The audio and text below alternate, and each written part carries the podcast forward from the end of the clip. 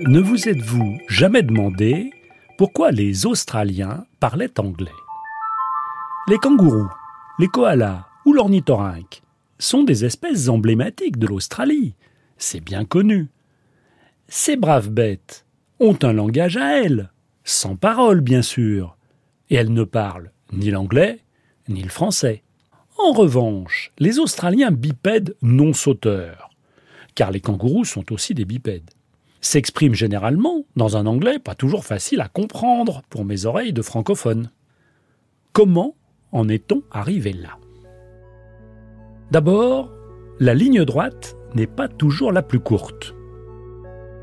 Au XVIIe siècle, les navires européens sillonnent les mers. Dans cette compétition entre nations, les Hollandais s'arrogeaient une bonne part de l'océan Indien. La puissante compagnie hollandaise des Indes orientales avait établi sa base à Batavia, aujourd'hui Jakarta, tout près des sources de précieuses épices dont elle faisait le commerce. D'innombrables navires partaient d'Amsterdam, et après avoir fait escale au Cap, traversaient l'océan Indien en travers, c'est-à-dire du sud-ouest au nord-est. Cette route était lente en raison du régime des vents. L'explorateur Hendrik Brewer découvrit en 1611 une route deux fois plus rapide pour rejoindre Batavia. Une fois passé le cap de Bonne-Espérance, il ne fallait plus longer la côte africaine, mais par une latitude de 34 degrés sud, piquer plein est. Cela permettait de profiter des puissants vents d'ouest qui caractérisent l'approche des 40e rugissants. On se retrouvait à l'autre bout de l'océan Indien, et là, il fallait faire un virage à gauche, pointer plein nord, ce qui amenait directement à Batavia. Mais il y avait un problème. À l'époque, on savait mesurer les latitudes. Facile, avec la hauteur du Soleil à son point le plus haut de la journée. Mais on mesurait mal les longitudes, qui exigeaient des horloges précises pour déterminer une sorte de décalage horaire. La longitude à laquelle il fallait décider de piquer vers le nord était approximativement évaluée et dépendait du capitaine et de son horloge. Pourtant, cette route du Sud fut à l'origine de la découverte de l'Australie par les Européens. En 1616, le marin Dirk Hartog part de Hollande. Il franchit le cap de Bonne-Espérance et fait route vers Java en empruntant le trajet express. Il rate son virage à gauche, va trop loin vers l'est et découvre une terre à hauteur de l'actuelle Shark Bay, en plein milieu de l'Australie occidentale. Il débarque sur une île, qui porte toujours son nom, il plante un poteau et y accroche un plan en étain portant une inscription témoignant de son passage. Bien plus tard, en 1697, le capitaine William de Vlaminck jette l'ancre devant l'île de Dirkartog. Il y trouve le plat cloué au poteau, le fait déceler et scelle un nouveau plat avec des inscriptions mises à jour. C'est ainsi que ces terres furent nommées Nouvelle-Hollande. Changeons de siècle et passons des plats à des bouteilles. Le français Louis Alénaud de Saint-Alouarn accoste la Nouvelle-Hollande en 1772 au niveau du cap Levine, toujours sur la côte ouest, mais bien plus au sud.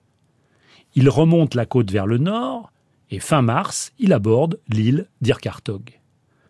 Ne voyant pas le plat hollandais, il prend possession de cet immense secteur de la Nouvelle-Hollande sur près de 1000 kilomètres et il prend possession au nom du roi Louis XV. Suivant la coutume, des bouteilles contenant des parchemins revendiquant la possession de cette côte occidentale de l'Australie sont enterrées. Une petite boîte renferme deux écus en argent à l'effigie du roi pour éviter toute contestation. Hélas, aucune suite ne fut donnée par la France à cette prise de possession.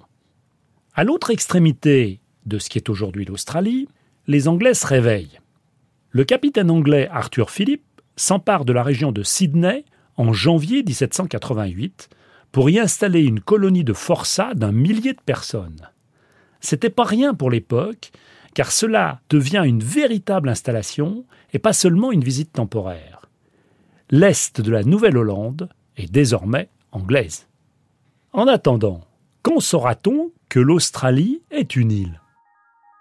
La prise de conscience qu'il s'agit d'un seul continent date de 1802, lorsque l'expédition Baudin, envoyée par Bonaparte, rencontra celle de l'anglais Flinders, parti un an après elle. À la fin de 1802, Baudin fait relâche sur une petite île au nord de la Tasmanie, l'actuelle King Island. L'anglais épie les Français à la longue vue et voit des drapeaux. Il tire des coups de canon.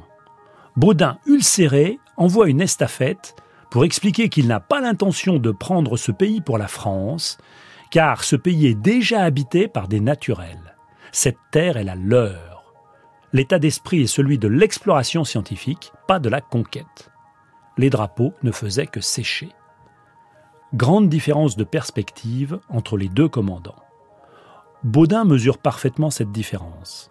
Il sait l'intention des Anglais, puisqu'il a fait escale à la colonie de Fort Jackson, l'actuel Sydney, de juin à novembre 1802. Contrairement aux Français, Flinders n'a pas pour objectif de faire de l'histoire naturelle, mais de cartographier au plus vite afin d'affirmer la suprématie anglaise sur la Nouvelle-Hollande. C'est grâce aux cartes de Flinders que la Nouvelle-Hollande deviendra officiellement Australia pour l'amirauté britannique. Pendant la Restauration, Louis-Claude de Freycinet fait escale à Shark Bay et jette l'ancre à Dirkartog Island. Freycinet retrouve le plat, le second plat laissé par Vlaminck, il le ramène en France et il le dépose au Muséum national d'histoire naturelle en 1821. Il sera finalement restitué au gouvernement australien en 1947. Bref, une histoire de passe-moi le plat. Pour l'Australie, Hollandais et Français ont été bien plus classes que les Anglais. N'oublions pas surtout, messieurs les Anglais, que des aborigènes habitent ces terres depuis au moins 40 000 ans. Le pourquoi du comment, science, par Bruno David, réalisation Charles Trou.